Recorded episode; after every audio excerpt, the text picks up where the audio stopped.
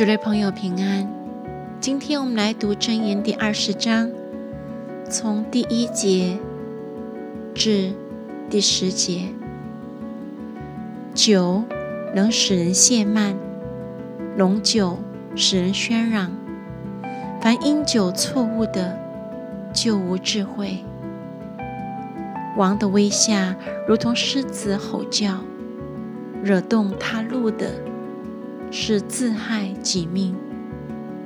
远离纷争是人的尊荣，愚妄人都爱争闹。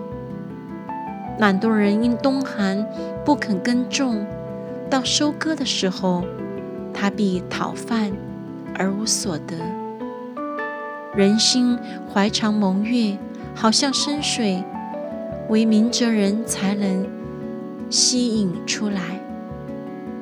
人多诉说自己的仁慈，但忠信人谁能遇着呢？